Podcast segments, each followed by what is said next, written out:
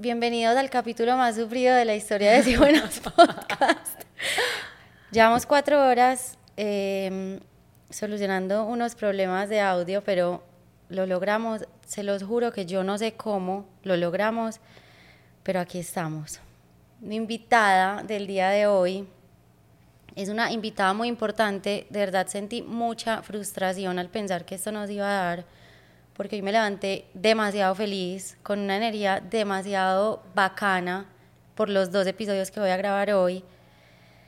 Y también me di cuenta que hay que soltar a veces las situaciones y dejar que fluyan, porque si nos estresamos, menos que van a fluir.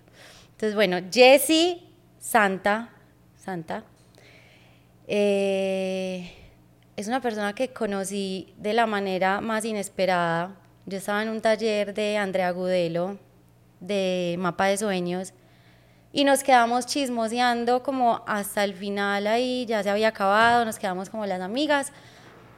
Y Jessie llegó. Andrea nos la presentó y nos habló sobre un evento que tenía a la semana siguiente. Se sentó y me invitó a mí y a una amiga al evento que se llamaba Claridad. Este evento fue una experiencia que yo ahorita le decía a Jessie que yo no sé ponerla en palabras, hay que vivirla. Eh, me marcó mucho, me puso a reflexionar mucho, sané mucho, lloré mucho, pero yo siento que llorar sana muchísimo. Y eh, hace una semana Jessie dio un curso gratis de El Niño Herido y obviamente lo tomé. Y ahora resulta que también va a hacer un bootcamp para seguir hablando sobre el niño herido y cómo sanar el niño herido. Entonces, Jessie, estoy muy feliz de que estés acá. Gracias, Nico, por esta invitación. Para mí también es muy rico estar acá. Lo logramos. Lo logramos. Jessie, quiero que seas tú quien se presente, quien diga a qué te dedicas, quién es Jessie, qué es Contemplo, qué es Contemplo para ti, qué es Contemplo para el resto del mundo. Bueno, mi nombre es Jessica Santa. Em, Nico, yo soy una mujer apasionada por el navegar las profundidades de la vida, básicamente. Eh, en ese camino me encontré con la psicología, estudié psicología y he estudiado muchas herramientas que me han permitido navegar las profundidades de la mente y poder comprender realmente la vida humana, por qué hacemos lo que hacemos, por qué elegimos lo que elegimos, por qué nos pasa lo que nos pasa. Y en ese camino mm, la vida misma se ha encargado de guiarme para, a través de mi propio proceso y de todo lo que he aprendido, acompañar a muchos a lograrlo, ¿cierto? A poder realmente darnos cuenta de qué nos habita, ¿cierto? Desde todo lo bonito y toda la luz, pero también desde esas heridas y desde esas limitaciones más inconscientes que todos tenemos. Contemplo es eh, mi entrega a la vida, es la, la unificación de todos esos dones y talentos que tengo con todas las herramientas que he aprendido para poder conocer nuestra mente, sanar nuestro corazón y poder entregar nuestros dones y talentos a la vida. Me encanta. Jessie, hay muchas personas que pueden tener una especie de, no sé si miedo a hacer terapia, ¿cierto?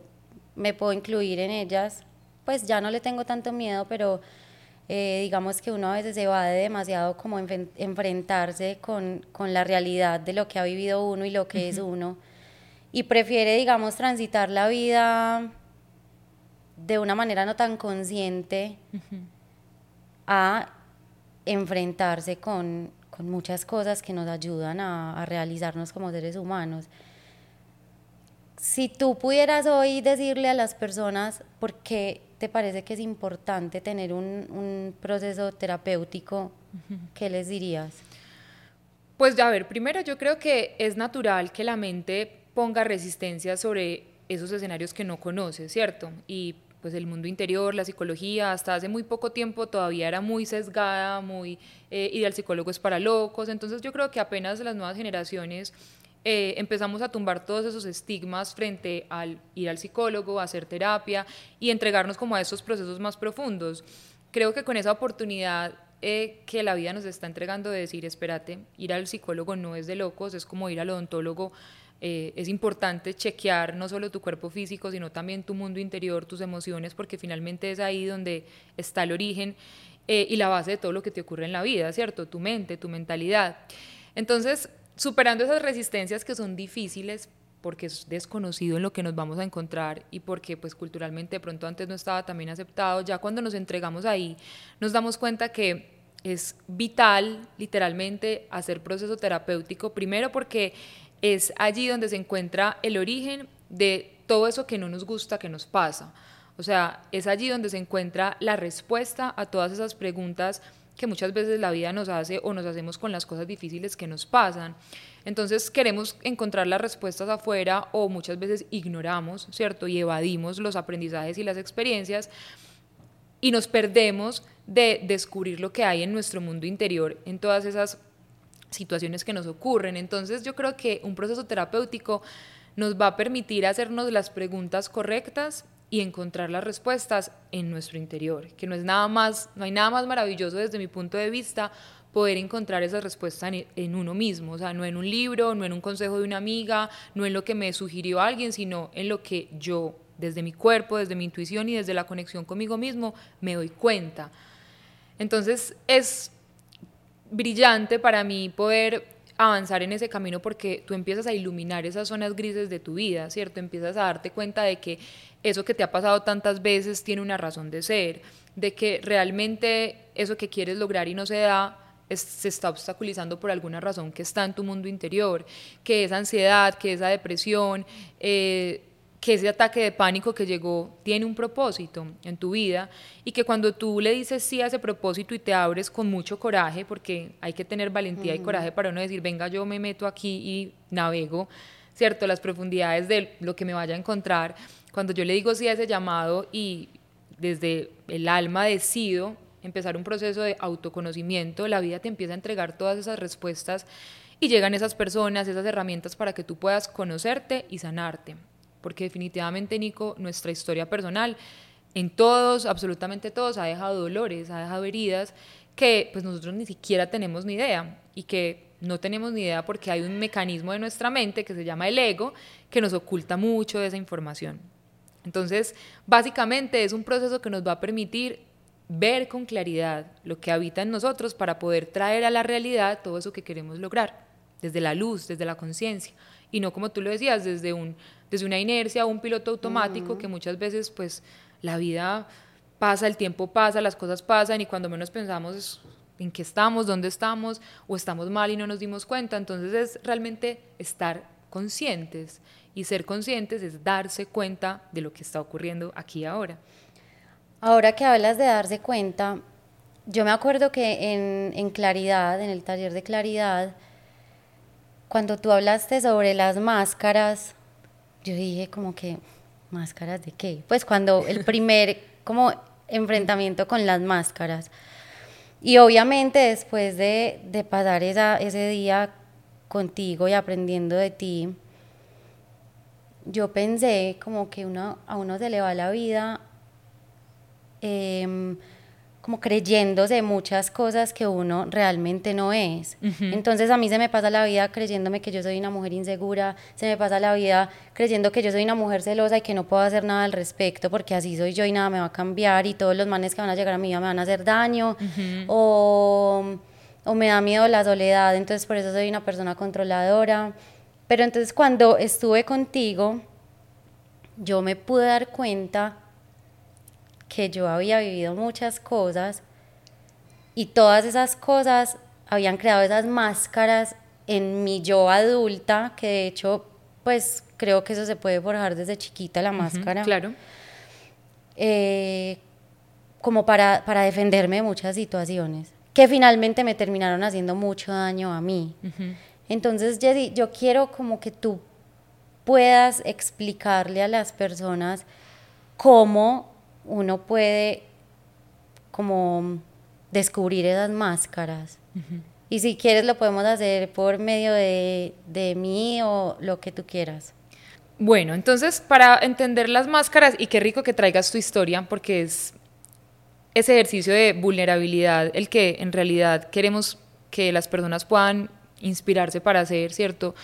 Entrar al mundo interior y darse cuenta de las máscaras no es fácil. ¿Por qué? Porque la máscara tiene un propósito. Como su nombre lo dice, es una máscara, o sea, está encubriendo algo, está ocultando algo. Y está ocultando algo que no solamente es doloroso para ti, sino que es doloroso para el mundo. Es decir, a ti no te gusta que la gente sepa que tú seas celosa. No creo que uno se sienta muy orgulloso de decirle, yo soy una mujer insegura, yo soy una mujer celosa, no.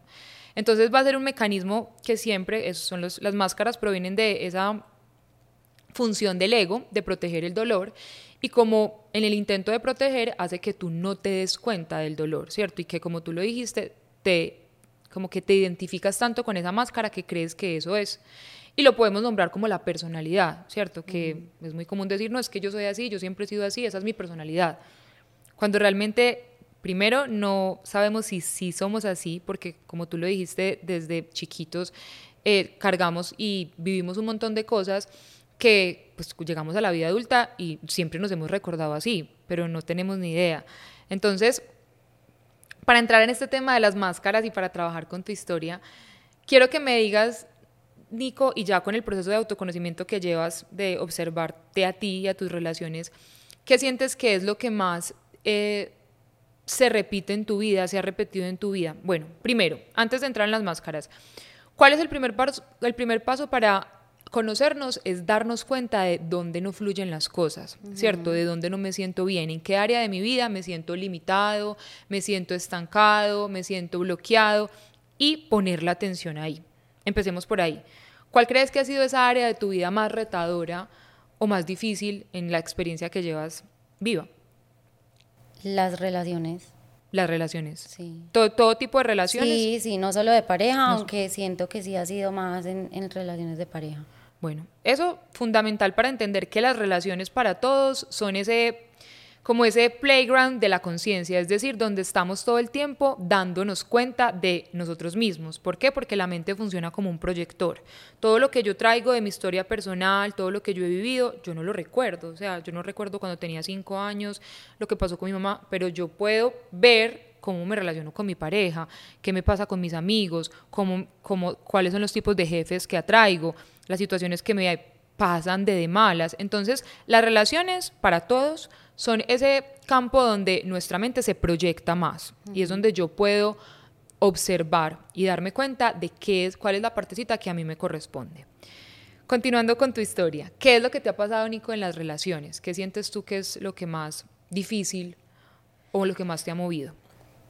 En este momento siento que, o sea, no sé qué proceso he hecho yo porque tampoco como que me, me no, yo no he ido a terapia, yo pues digamos que estoy empezando a, a hacerlo contigo, pues que este año ya nos conocimos y, y me he conectado mucho, pero yo no sé qué ha pasado en mí, que ya no me siento de la manera como me sentía antes, que es lo que te voy a decir. Yo he sido una mujer muy celosa, muy tóxica, muy insegura, muy posesiva, muy controladora. Em, pues como que me da mucho miedo perder a las personas. Entonces yo creo que eso es lo que saca de mí ese tipo de, en, en las relaciones, pues. Una máscara es eso que a ti te permitió sobrevivir, ¿cierto? Es algo que tu mente creó para que tú pudieras avanzar en la vida y atravesar un dolor. Tú me dices que has sido controladora, que has sido, eh, no sé, te ha dado miedo perder a las personas, celosa, insegura. Muchas veces creemos que eso es algo que somos. No, eso es algo que nos está mostrando que hay un dolor. Esa es la máscara. La máscara es lo que nosotros nos ponemos inconscientemente, porque no es que tú hayas decidido ser insegura o celosa o controladora, pero nos vamos a dar cuenta que cuando nos decimos, espérate, es que cada, con cada novio que he tenido o con cada jefe que he tenido o con mis amigos, siempre me caigo en estas situaciones, repito estos patrones. Esa es la clave para darnos cuenta de nuestras máscaras. Y la máscara es lo que a ti te corresponde, es decir, lo que tú sientes cuando el otro se va a ir, ¿cierto? Lo que tú sientes cuando el otro le habla a otra chica. Esa inseguridad, esos celos, ese control es tu responsabilidad y es tu máscara. Total. Entonces ahí identificamos varias. Una es el control, que es una máscara muy común, ¿cierto? Y que es, como, dijimos al, como dijiste al principio de, este, de esta conversación, nos cuesta un montón porque la vida no funciona como nosotros queremos. O sea, el control es una máscara que nos hace sufrir demasiado porque todo el tiempo estamos frustrados. Hoy queríamos grabar a las 9 de la mañana y apenas podemos grabarlo cuatro horas después. O sea, la vida nos está poniendo retos todo el tiempo para soltar el control, para ser flexibles, para adaptarnos a las circunstancias y cuando tenemos la máscara de control, sufrimos, todo el tiempo estamos frustrados, cansados, decepcionados porque pues las cosas no salen necesariamente como tú quieres. Entonces es una máscara difícil y que ya vamos a ver qué herida puede ir detrás. Y la otra máscara que se relaciona con esa dependencia, ¿cierto? Como con ese miedo a que se vayan, a que me dejen sola, es una máscara también que nos limita un montón en la vida, porque es esta máscara que nos hace sentir como esa carencia de poder, es decir, como que yo sin otro no soy capaz, o sea, tengo que estar con esta persona porque si no me muero o no me siento segura si no estoy con, acompañada. Es una máscara que también eh, es común, sobre todo en las mujeres. Yo te iba a preguntar sobre, pues te iba, ahorita que terminas, te iba a preguntar cómo si había en, en mujeres y hombres más posibilidad de que hubiera máscaras de dependencia en las mujeres. Me imagino que hay de todo, pues, pero... Pero sí, o sea, sí, no, o sea, hay de todo y no podemos generalizar, pero sí en, por ejemplo, en esta, especialmente de la dependencia, es una herida, es una máscara que se activa mucho en las mujeres porque igual es como esa, eh, y se activa mucho en relaciones de pareja, ¿cierto? Cuando en realidad sentimos que terminar esa relación puede ser la muerte, literalmente, y que no nos da ahí ese vacío y esa angustia, pues está hablando de, de, esa sensación de necesito del otro. Y lo que pasa, Nico, es que cuando nosotros somos pequeñitos, somos dependientes, ¿cierto? El proceso evolutivo del ser humano pasa de estar completamente dependiente de un otro que lo cuide, que le dé comida, que le dé sustento, que lo proteja, que le lo reconozca, ¿cierto? No es todos los seres humanos somos dependientes, ¿cierto? Esa es nuestra condición humana, necesitar de otro para sobrevivir y el proceso, perdón, el proceso de la vida es ir avanzando hacia, hacia esa interdependencia, hacia llegar un momento de decir en que ya yo con mis propios recursos puedo sobrevivir, ya nadie me tiene que dar la comida, ya nadie me tiene que reconocer, ya nadie me tiene que aplaudir, ya nadie me tiene que decir qué bonita, qué bien lo haces, porque ya eres adulta, esa es la idea. Lo que pasa con esta máscara de la dependencia es que eso no ocurre y sentimos, nos, nos quedamos siendo niños, heridos, buscando que sea otro, mi pareja, mi jefe, mis amigos, quienes todo el tiempo me estén diciendo, lo estás haciendo bien, lo estás logrando, ajá, que te validen y que te den esa seguridad que tú no sientes adentro. Me parece súper fuerte porque uno no piensa lo teso que es lo que dices, cuando uno está chiquito uno depende completamente de la persona que sea que lo cuida, uno sea papá, mamá, tía, abuela, no sé. Y es hasta medio como cosita porque uno como logra uno cómo logra después llegar a ser lo que soy, vivir solo. Pues me parece, nunca lo había visto de esa manera y me parece muy impresionante. Ese es el logro de la mente, o sea, esa es la función de la mente y por eso se forman las máscaras eh, del ego, porque la mente lo que busca es que tú puedas sobrevivir. Si tú dejas a un niño de cuatro años en un bosque solo, el niño muy probablemente muera, porque no tiene la capacidad de encontrar el alimento, ¿cierto? Ni de entregarse la seguridad para sobrevivir. La intención de la mente es con lo que sea que tú hayas vivido, coger todo lo que pueda y adaptarse a, lo que sea que le faltó para seguir adelante. El desarrollo no se detiene y tú creces cada año, cada año, cada año y la mente dice, ¿qué es lo que yo necesito en este entorno para adaptarme y sobrevivir y poder crecer?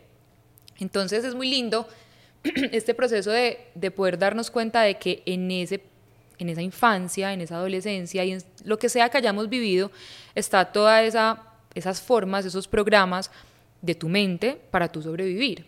La máscara te permitió estar aquí. Ser controladora en algún momento te permitió llegar a esta etapa adulta. Ser dependiente en algún momento te permitió llegar hasta acá. Entonces, más que juzgar el ego o sí, o, o invalidar la máscara, es reconocer su lugar, su papel, es como la ropa. O sea, yo no soy la ropa, yo me puse hoy esta ropa porque la necesito para adaptarme a una sociedad, no puedo salir desnuda y porque tengo frío y me protege y me da una función. Eso es lo mismo con la máscara, tiene una función. también la, la, le hacemos la analogía con la coraza, o sea, es, es, o con la armadura. O sea, si uno va a la guerra, pues uno se tiene que poner la armadura y la armadura tiene una función. Pero lo que pasa con la máscara o con la armadura es que llega un momento de la vida en la que primero fracasa, ¿cierto? Porque por más que tu mente intente que no te duelan cosas, llega la persona que te decepciona, vuelves a sentir la herida, que es lo que esconde la máscara, y fracasa. Entonces dices, pucha, yo me puse todo esto para protegerme, pero igual me duele, me dolió, me hicieron daño, entonces fracasa. Y dos, es una, imagínate tú, no sé, queriendo bailar o queriendo hacer el amor, pues con una armadura puesta encima, o sea, no te permite el intercambio libre y vulnerable con los demás. Entonces, sí o sí, la vida te invita a reconocer esa máscara y quitártela, ¿cierto? Pero para eso hay que ser pues muy valiente, porque es entregarnos este permiso de ser vulnerables, que es literal empelotarnos y, y bueno, ¿cómo me voy a cuidar yo ya en este estado de, de tanta indefensión en una relación? ¿Cierto? Es, es retador. Pero entonces ahí la invitación es, ¿qué hay detrás de la máscara? A eso iba, Jessy. Yo soy, digamos, si yo me voy tres, cuatro años atrás, a mí me pasaba algo y era que yo era muy insegura y muy celosa y me daba mucha rabia sentirme así, o sea, era como que una pelea conmigo misma, entonces yo me comprometía, listo, te vas a calmar, no vas a actuar tan impulsiva, y de un momento a otro se me olvidaba ese compromiso conmigo misma y chao. ¿Cómo hago yo para entender esas heridas? O sea, si yo ya me catalogo a mí misma como una mujer eh, insegura, celosa, eh, controladora, ¿cómo voy más allá, más, más adentro? ¿Cómo logro yo entender esa herida que tengo que me llevó a ser, entre comillas, así, porque realmente no lo soy? Ajá, sí, lo aprendiste a hacer y eso es lo mejor que puedes hacer. Yo creo que lo primero es eso, Nico, es no darnos tan duro, ¿cierto? Es porque uno, es lo que tú dices, o sea, vivir desde la máscara te hace estar en conflicto contigo misma porque tú no quieres ser así. Pero ahí, y dijiste algo muy importante, que es muy, o sea, que así es como nos damos cuenta de la máscara, es cuando reaccionamos de forma impulsiva, ahí hay una herida, ahí hay un dolor. Cuando tú no tienes el control sobre tu respuesta frente al mundo, ahí hay una incapacidad, un dolor. Entonces, ¿cómo ir a las heridas? Primero, dándote el permiso de quitarte la máscara, ¿cierto? Es como que tú me dices, yo quiero sentir un orgasmo. Bueno, no, te lo vas no lo vas a poder sentir con los tres kilos de ropa que tienes encima. O sea, hay que quitarnos, hay que, pues obviamente hacer un proceso de conciencia en el que te sientas seguro de decir, venga, yo quiero saber y decidir, porque conocerse y sanarse es una decisión y una decisión que requiere valentía y coraje de decir, voy a las profundidades de mí para liberarme de esta manera de ser y de relacionarme y encontrarme con el dolor que hay profundo. Listo, y es en vez de decir, es que tú me hiciste reaccionar así, es que por tu culpa fue que yo me puse controladora, es que tú por qué le das likes a esa chica, que es lo que hace el ego, ¿cierto? En vez de culpabilizar al otro para evadir el aprendizaje, es espérate. ¿Por qué cada que mi novio, cada que mi jefe, cada que mi amiga hace esto, me duele esto? Y es poner, empezar a poner esa atención adentro para tú decir, ¿qué me duele? ¿Qué es lo que tanto me mueve? ¿Por qué reacciono tan fuerte cuando esto me pasa? hacerse esa pregunta para que tu mundo interior y pues las herramientas que la vida nos entrega y que yo contemplo, estoy todo el tiempo entregando, ya te empiecen a, a dar muestras de qué es lo que te dolió. ¿Qué fue lo que te dolió, Nico, a ti? Así en un ejercicio de vulnerabilidad grande aquí ahora. ¿Qué crees tú que fue lo que más te dolió en esa historia de vida? ¿Qué crees que hay detrás? Eh, yo creo que la separación de mi mamá muy chiquita causó muchas cosas en mí. Sí, eso. ¿Qué fue lo que pasó? Eh, mis papás se divorciaron cuando yo tenía tres años. Yo no me acuerdo de nada de esto, pues. y, digamos que mi papá estaba en una posición de poder sobre mi mamá. Entonces él decidió que los hijos se quedaban con él. Y finalmente a mi mamá le tocó asumirlo, pues, y no podía luchar en contra de eso. Entonces ella, como dentro de lo que podía hacer y le permitía a mi papá, ella estaba presente en la vida de nosotros, pero finalmente pues vivimos con mi papá, pues yo me viví casi toda mi vida con mi papá hasta que murió. solo viví, digamos, dos años de mi vida con mi mamá. Entonces yo creo que de ahí ya viene mucha cosa. ¿Qué sientes al contarme esto? Cada vez que hablo de eso me dan ganas de llorar. Porque, mm, o sea, a medida que voy creciendo me voy dando cuenta que, que yo como que idolatré muchísimo a mi papá, pues porque era la persona que yo tenía a mi lado. Y, mm, y culpé mucho a mi mamá. En este momento pues ya estoy en otro, en otro momento de mi vida que no lo siento así, pero siento que le he hecho mucho daño a ella y, y a mí, demasiado. Y siento que, que, las decisiones de mi papá nos hicieron mucho daño a todos, o sea, a mí, a mis hermanos, a mi mamá. Entonces, no sé, me da tristeza porque yo sé que las cosas pudieron ser mucho más bonitas para mí en mi infancia y, y, no lo fueron, entonces eh, me da como, pues como impotencia, no sé, porque también he sufrido mucho, o sea, mi, mi forma de vivir la vida ha sido como lo que tú dices, como sobreviviendo, como como con ansiedad, con inseguridades, rabias, entonces, qué pesar haber pasado tantos años de mi vida con esos sentimientos que no me parecen como que aporten mucho al bienestar. Pero bueno, pues siempre, siempre llega el momento que yo creo que es el momento en el que estoy ahora de, despertar otra vez y recuperar el tiempo, porque yo sí siento que uno puede recuperar el tiempo perdido. Puede que mi papá ya no esté, pero lo que yo tenía que vivir con él lo viví y fue hermoso porque yo lo amo o sea, yo a mi papá lo amo demasiado. Pero ahora como que no pienso en él, qué pesar, mi papá ya no está. No, yo digo, listo, ya viví todo lo que tenía que vivir con mi papá y la vida es perfecta que en este momento yo tengo a mi mamá para recuperar el tiempo que perdí con ella. Qué lindo. Porque es esto, Nico, lo que estás haciendo. O sea, es ir a la historia. Es ir a la historia a entender que no es lo que te pasó, sino lo que tu niña interior interpretó de lo que pasó, ¿cierto?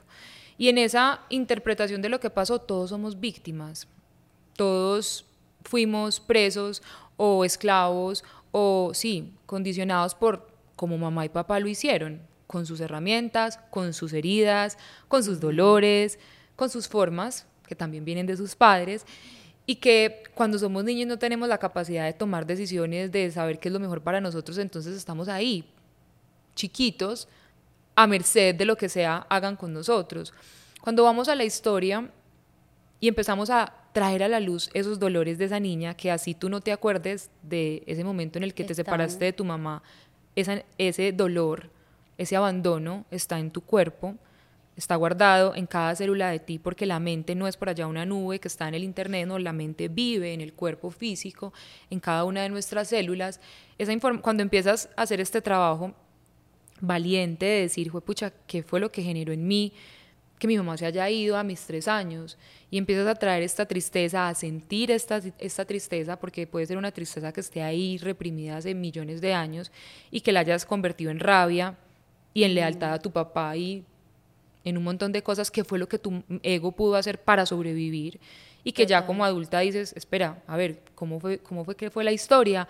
Quiero volverla a ver desde otro lugar y es como cuando uno se vuelve a ver una película mucho tiempo después en la vida, uno la ve diferente, porque ya la comprensión que tienes tú como adulta es la que te va a permitir ver esa historia, no desde la víctima, que, no es, que es la niña, la que sufrió, la que fue abandonada, sino ya desde la adulta que puede decir, ve, mamá no pudo hacerlo diferente, eso fue lo que pasó.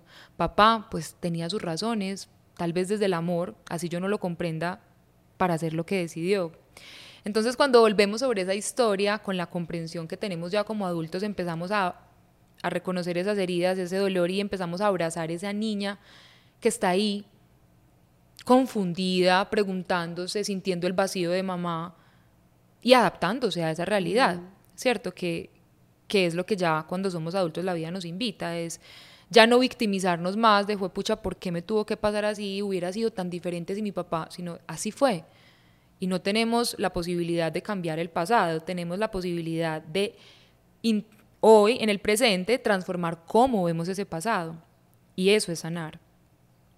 Y eso es lo que a ti te está permitiendo, Nico, empezar a, sanar esa relación con esa madre que está viva y que así de pronto la pequeña no la haya sentido muy cercana en su vida, hoy la vida te da la posibilidad de, de reconocerla, y darle el lugar que tiene en tu vida, es tu madre. Es muy importante para mí, yo no sabía que ella era tan importante para mí. Claro. Yo hace como tres meses, ahorita te estaba contando, que yo creo que yo no lo he hablado en el podcast, yo no tengo, no tenía tantas tantos recuerdos de mi mamá. Y encontré unos, unas grabaciones de cuando estaba chiquita. Me demoré en pasarlas pues como a digital. Y yo le decía a Jessie que la vida es tan linda conmigo. Me hubiera encantado ver recuerdos de mi papá. Obviamente, mi papá se murió hace 13 años. Hay un, no sé, dos pedacitos donde sale mi papá. Obviamente me puse a llorar y todo, pero yo tengo muchos recuerdos de mi papá. Y la vida es tan linda que en, digamos, las seis horas de video que tengo, todos los videos son con mi mamá. Qué lindo. Y, y hablando con mi mamá después de verlos, uy, a mí eso me revolcó Jessy de una manera que vos no te alcanzas a imaginar. O sea, yo no podía del llanto, pero un llanto que como una niña chiquita, o sea, así ahogada, y yo dije, tengo que hablar con mi mamá, me siento muy mal. O sea, me siento muy mal con ella. Y la llamé llorando y me, me dijo, ¿por qué estás llorando? Obviamente te pudo llorar de una. Y yo le dije, porque yo no me acordaba que yo era tan feliz a tu lado. O sea, yo era una niña realmente feliz cuando estaba con vos. Y mi mente se construyó una historia completamente diferente a la historia que vivimos en los momentos que pudimos estar juntas, aunque no fueron muchos. Y yo le decía, había momentos que éramos muy groseros con vos, mis hermanos y yo. Y vos no nos regañabas. ¿Por qué no? O sea, yo le dije, es que vos no, vos no plantaste ese respeto desde el inicio con nosotros, por eso hemos sido tan groseros. Y ella me decía que ella no nos regañaba ni nos decía nada, nos dejaba hacer, porque a ella le daba miedo que nosotros fuéramos donde mi papá, le pusiéramos quejas y que mi papá tomara la decisión de otra vez separarnos de ella. Entonces, como que yo decía, esta mujer tuvo que haber sufrido tanto. O sea, yo le decía, mami, vos cómo estás viva. Sea, los hijos, lejos de ella, yo no entiendo. Yo hoy todavía no entiendo. Y agradezco demasiado es que fue un revolcón muy grande porque yo le, yo le lloraba a mi mejor amiga y yo le decía, amiga, mi mamá tenía todo para no seguir viviendo. O sea, ella tenía todas las razones para no seguir acá. Se las quitaron todas. Entonces me parece muy teso cómo el ser humano es capaz de, de culpar a una persona tanto desde, desde la inconsciencia y desde el dolor, Nico, porque el dolor no nos permite ver con claridad lo que pasó. O sea, tú lo dijiste, no fue lo que te pasó, es lo que tú construiste que te pasó, ¿cierto? Y la historia que nosotros recordamos no es la historia real, es la historia que nuestro ego nos cuenta hoy para hacernos sentir mejor. Entonces es eso, es este revolcón en el que estás o vienes hace un tiempo el que te está permitiendo sanar y liberarte por fin de esas máscaras de control y de celos, porque Toda esa inseguridad proviene de este abandono, de esta herida, que es una herida importante, o sea, que te alejen a los tres años de la madre es una herida importante y que te invito con todo el amor a que te abraces mucho en ella porque, porque determina un montón de, de cosas y de aspectos de cómo eres tú hoy. Entonces es volver donde ese dolor, revolcar esa tristeza, sentirla, eh, y empezarla a iluminar, y eh, iluminar es comprender y decir lo que acabaste de decir, es, pucha, mi mamá hizo lo mejor que pudo, antes lo que hizo lo hizo por amor, cómo la estaba juzgando, ¿cierto? Es, es teso, pero ya como adultos es lo que finalmente nos permite salir de ese lugar de víctimas que, pues, que no nos lleva a nada, porque culpar toda la vida a tu mamá por algo que ni siquiera ella decidió, pues no, no te va a llevar a ningún lado, ¿cierto? Y sea esta tu historia o sea la que sea que hayas vivido, quedándote culpando a papá, mamá, abuela, a la situación de tu país, a lo que a las condiciones que sea que tú viviste no te va a permitir avanzar a un lugar mejor. Te va a dejar cada vez más anclado, más anclado, más anclado en una herida, en un dolor inconsciente, pues que te hace vivir muy maluco de muchas maneras. Entonces, descubrir la herida es súper importante y eso no se siente rico, o sea, Puede llorar uno días enteros, puede sentir uno cosas que nunca había sentido, pero es a través de sentir, porque no es solamente saber, sino sentir, encarnar otra vez ese dolor que nos podemos sanar. Hay que sentir para sanar. Hay que sentir para sanar. Así es. Jessy, ¿tú crees que uno tiene que hacer como una, una especie de terapia de perdón con papá y mamá?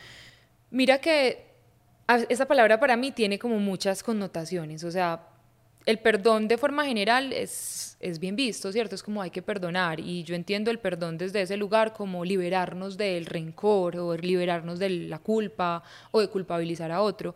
Y sí, definitivamente el gran trabajo del autoconocimiento y de la sanación pasa por observar la relación con tu padre y con tu madre, con tu padre biológico y tu madre biológica, porque esa es la información que tú tienes en tu cuerpo, en tu ADN, y ese esos son los dos maestros que tu espíritu eligió para navegar este, este aprendizaje. Y son las, para mí, si las, la universidad es una escuela, son las dos materias que sí o sí hay que ver, ¿cierto? Entonces, puede que sea perdonar o puede que sea reconocer, por ejemplo, como lo que me estabas diciendo con tu mamá, es darle un lugar, es todos tendremos procesos diferentes, pero sí o sí hay que darnos cuenta de cómo se siente el vínculo con ellos. Y el vínculo no es la relación, porque puede que tú te veas todos los días con tu mamá y almuerces todos los días con ella, pero adentro no le quieras contar nada de tu vida y un poco la odies, ¿cierto? Así te veas todos los días con ella. Entonces el vínculo no, no es lo que pasa hoy en día con tu mamá, el vínculo es todas esas emociones que desde chiquito tú has guardado en relación a la imagen que construiste de ella. ¿Cierto? Porque además nos relacionamos con una imagen de mamá, no con la señora, sino con la señora que yo construí en mi mente. Entonces sí o sí hay que hacer un proceso de perdón, de reconocimiento, de honrar a papá y mamá, porque gracias a esta historia, Nico, tú estás acá. Difícil, no difícil, con dolores, lo que sea, te ha hecho ser quien eres. Y mitad de ti viene de tu madre, y mitad de ti viene de tu padre así no lo hayas conocido, que nos pasa mucho. No es que yo no conocía a mi papá, yo ni siquiera sé quién es. Ejemplo. Porque hay muchas personas que perdieron a, sus padres o que no tienen contacto con ellos desde muy chiquitos. Entonces, como que qué bueno saber que uno también puede sanar sin, sin tener a la persona al lado, sin tener contacto con esa persona. O así se haya muerto también. ¿De qué manera? ¿De qué manera? De, como lo hemos hablado, de ir adentro, ¿cierto? De poner la atención en el mundo interior para empezar a sentir, presentir, darte cuenta de qué fue lo que te dolió, de qué realmente te aleja o te ha distorsionado esa capacidad de recibir el amor, la fuerza y todo eso de tu padre y de tu madre, porque básicamente tu ADN literalmente está compuesto 50% de tu mamá y 50% de tu papá. Entonces cuando nosotros estamos peleados con nuestros padres, estamos peleados con nosotros mismos, con el 50% de ti. Entonces, si tú no le das, si tú no sanas tu relación con tu mamá y toda esta historia que me cuentas, vas a estar peleada con tu femenino, con tu madre interior, que es tan importante en la vida.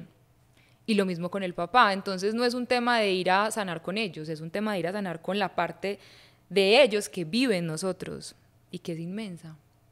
Y en el día de mañana, si yo quiero ser mamá, mm. eso también va a ser un trabajo demasiado importante. Claro, porque los hijos vienen a mostrarte todo eso que no has resuelto con tus padres. Voy a hacerte una pregunta que me he hecho mucho a mí misma. Yo llevo muchos años diciendo y, poniéndolo como ley de vida que el día que yo sea mamá, quiero ser mamá porque le quiero entregar a mis hijos lo que yo no tuve. ¿Qué tan bueno es eso, Jessy? Como yo basando pues mi deseo de ser madre por eso. Pues mira que no eres la única que piensa así, la mente funciona así. La mente intenta compensar lo que nosotros no tuvimos, o sea, está todo el tiempo llenando vacíos y esa es una de las funciones del ego. Si yo no tuve dinero, entonces mi mente va a estar puesta en cómo consigo dinero. Si yo no tuve amor, mi mente va a estar dispuesta en yo cómo consigo el amor, así sea desde la máscara, por ejemplo.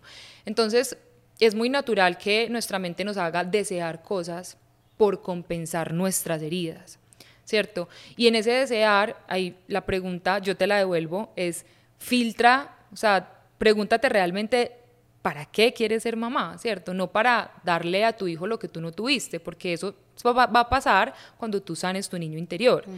Tu niña interior necesita que tú la abraces, que tú la veas, que tú la reconozcas. Esa es la niña que realmente necesita de ti, no una niña nueva o no una hija, ¿cierto? Sino tu niña interior. Y cuando uno hace ese proceso de sanar, ya no tiene que desear para compensar, sino que ya va a estar más libre al momento de construir la vida desde un lugar diferente, ¿cierto? Sea ser mamá o sea lo que sea, ¿cierto? Cualquier sueño, porque soñamos desde el ego y soñamos desde el ego es soñamos desde el dolor que no reconocemos. Entonces la pregunta sería, una vez abraces tu niña y es lo que estamos haciendo también juntas, eh, ¿para qué quieres ser mamá? ¿Cierto? Yo voy a contar algo, una experiencia muy bonita que viví en claridad contigo. Eh, en Claridad hicimos varias actividades y varias meditaciones. En todas lloré como una Magdalena. y hubo una que yo creo que cuando se acabó el día, que me fui para mi casa como, listo, acabé de vivir todo esto, porque eso no es fácil de digerir. De procesar, sí. Yo llegué a mi casa y yo me cuestioné a mí por qué me había costado tanto conectarme en la meditación de ir a abrazar a la niña. me, me rehusaba, o sea, era como, era muy bonito porque Jessie nos puso a caminar en una playa y entrábamos, como bajábamos unas escalas en esa misma playa a un lugar donde estaba la niña y yo casi no bajo. O sea, me costó demasiado llegar a ver a la niña en la meditación. Y fue hermoso cuando pude llegar porque yo no llegué a un cuarto, yo no, yo no llegué a... Yo empecé en una playa oscura, tipo, no sé, en el Chocó, que es una playa de arena muy oscura, el mar muy picado, el cielo gris. Y cuando yo bajé, yo llegué a otra playa. Y llegué a una playa de arena blanca y el mar transparente y un solazo y palmeras. Y ahí estaba la niña. Y yo creo que yo llegué a ese, a ese lugar porque había estado viendo antes de eso los videos de cuando era chiquita y el mar era un lugar que, en el que yo era completamente feliz en esos videos. Entonces era como el único lugar que yo podía poner a esa niña chiquitica. y, a la, y no, en todas las meditaciones había llorado y en esta no, no, no se me salían las lágrimas, no se me salían las lágrimas tan... Yo compartí con la niña así como tú nos guiaste y en el momento que me tocó dejarla, mm. Jessy, yo casi me muero en ese, en, en ese salón. Ahí se me, yo sentía que me chorreaban así las lágrimas y me, o sea, yo no quería ni abrir los ojos ni salir de esa meditación, ni irme de esa playa con mi niña interior. Me dio súper duro, tan duro que yo abrí los ojos mucho después que todo el mundo. Y cuando abrí los ojos, Dani Botero, mi amiga que fue conmigo, me estaba mirando. Cuando yo, estaba, yo estaba arrodillada en el piso. Y yo cuando abrí los ojos, me derrumbé me derrumbé y, Dani me abrazó y yo le dije a Dani, ¿quién la va a cuidar? Mm. Fue tan fuerte, o sea, me dan ganas de llorar y todo, pero es como que en serio sentí una conexión tan bonita con mi niña chiquita y me costó mucho entender que, que lo que tú decías al final de la meditación, siempre que quieras puedes volver ahí, a abrazar a la niña, cuando más lo necesite, cuando tenga miedo, cuando se sienta, sienta insegura, cuando se sienta en peligro. Eso me pareció muy lindo y tenía que compartirlo. Hermoso, qué lindo. Nico, y mira que justo ahora que pues, nos cuentas tu historia es eso, es por qué te dio tan duro dejarla, pues porque eso fue tu gran dolor. Y eso es también lo que la vida todo el tiempo nos muestra. Cuando algo nos duele demasiado, no es porque sí, pues es porque hay algo que se está reactivando de un dolor más antiguo pero pues como uno no tiene eso en la conciencia es muy difícil de reconocer. Y así como lo viviste en esa meditación, esa niña siempre está ahí, así tú tengas 20, 30, 40, 80 años, siempre dentro de tu mundo interior hay un niño, una niña que está esperando por ti, por el adulto, porque papá ya está en otro cuento, mamá ya está en otro cuento, pero tú estás puedes estar disponible para él y para ella. Y ese es el trabajo más para mí más más más importante de conocernos, de sanarnos. O sea, yo ya soy la adulta responsable de esa niña, ¿cierto? Esa es la idea, es convertirnos en ese adulto responsable que parte, Nico, de esto que estás haciendo, que es muy lindo y que a todos nos corresponde, y es convertirnos en nuestra propia madre y en nuestro propio padre, ¿cierto? Y es, son estos dos roles o estas dos funciones las que hacen que nosotros podamos sentirnos seguros, confiados, amados, con, sintiéndonos con dones y con muchas cosas para entregarle al mundo. Y es mucho también lo que vamos a vivir en este proceso, en este proceso del bootcamp, es poder realmente, primero, sanar la relación, observar qué pasa en la relación con mamá para convertirnos en, un, en, una buena madre, esa madre que está atenta, ¿cierto? Que hace una madre, cómo te sientes, cómo está tu cuerpo, cómo están tus emociones, te abraza, te contiene, te, ¿cierto? Te mima. Eh, y es ya eso no le corresponde hacerlo a tu mamá si tienes 30 años, ni a tu pareja, ni a tu jefe, ni a tus amigos, te corresponde a ti estar atento de qué necesitas y cómo te lo das, cómo aprendes a darte eso que necesitas. Eso es ser la propia madre. Y pues también volverte tu papá. Tu propio padre es esa capacidad de protegerte y de aprender a saber dónde te sientes bien, dónde no, aprender a poner límites en las relaciones, que es algo tan importante, para tomar la fuerza de salir al mundo exterior, de lograr tus sueños, de alcanzar tus metas, de sobrepasar las dificultades. Entonces, es un trabajo grande, ¿cierto? Suena como, sí, un trabajo importante, grande, pero que parte mucho, Nico, de, de, de en verdad ponernos como prioridad en la vida y decir, o sea, yo soy la persona más importante de mi vida y yo tengo la capacidad, con esa responsabilidad, de sanar lo que sea que haya ocurrido, ¿cierto? Sea lo que sea que hayas vivido, tienes la posibilidad de transformar ese dolor, de alquimizar ese abandono, ese rechazo, esa humillación, lo que sea que hayas vivido, por más difícil que sea, tú lo puedes transformar, ¿cierto? Cuando asumes la responsabilidad de tu vida y dices, bueno, esto fue difícil, pero hoy, aquí, ahora puede ser diferente. ¿Qué tengo que hacer? Listo, vamos al mundo interior. Yo antes no sentía que fuera posible, Jessie. Porque para mí era normal vivir una vida ansiosa, una vida triste. Me victimizaba mucho, demasiadísimo.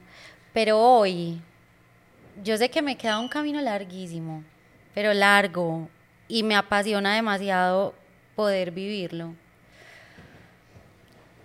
Abrazando al niño, literalmente me encanta este tema del, del bootcamp y, y yo voy a hacer la cuñita acá porque de verdad que si las personas que nos están viendo hoy tienen la posibilidad de vivir esa experiencia de tu mano, yo la recomiendo a ojo cerrado, como que siento que, no sé, o sea, hay algo muy lindo en, como en vos, en tu energía y, y me siento como diferente con vos hay de pronto otras personas con las que haya querido hacer procesos, ¿cierto?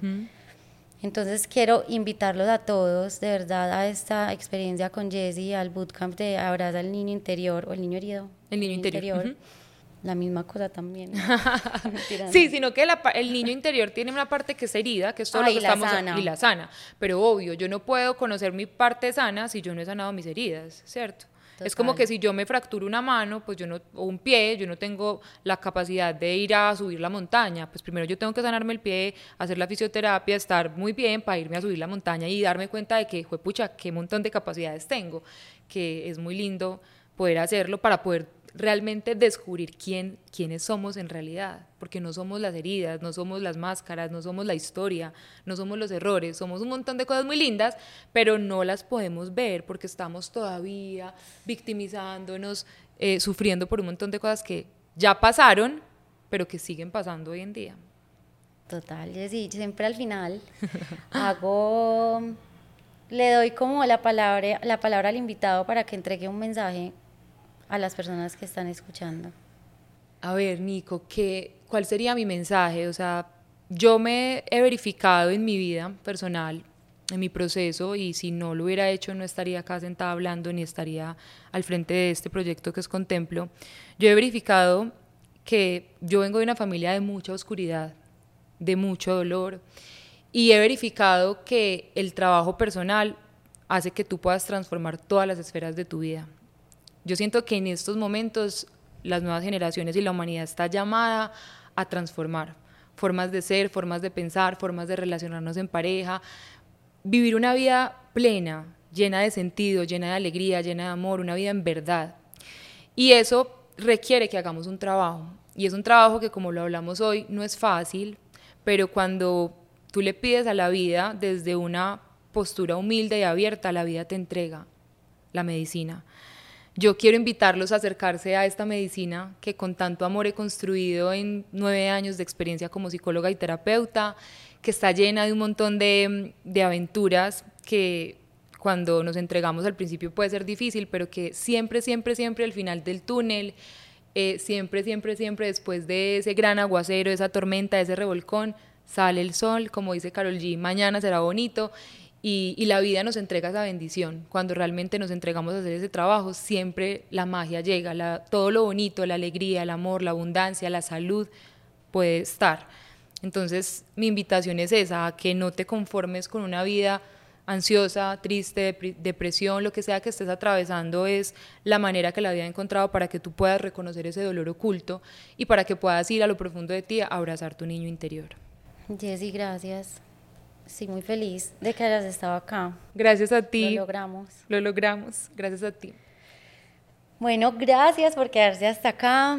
Eh, yo creo que nosotras podemos hacer más episodios en algún momento. Hay demasiadas cosas que Jessie nos tiene para entregar, pero por el momento acuérdense del bootcamp que es de verdad ¿Cuándo es? El 19 de abril. empezamos. Empiezan y son seis semanas. Son seis semanas de trabajo profundo, 100% virtual, así que si estás en cualquier parte del mundo lo podemos hacer juntos, en el que vamos a hacer mucho del trabajo que hablamos hoy. Vamos a reconocer las máscaras, a descubrir esas heridas más profundas del niño interior, a sentir ese dolor, alquimizarlo a través de una respiración muy profunda que tú la viviste en claridad. La respiración alquímica es muy poderosa para literal liberar, limpiar esa, toda esa densidad y todo ese dolor que guardamos y hacer esta tarea de abrazar a tu niño interior desde convertirte en tu propia madre y tu propio padre.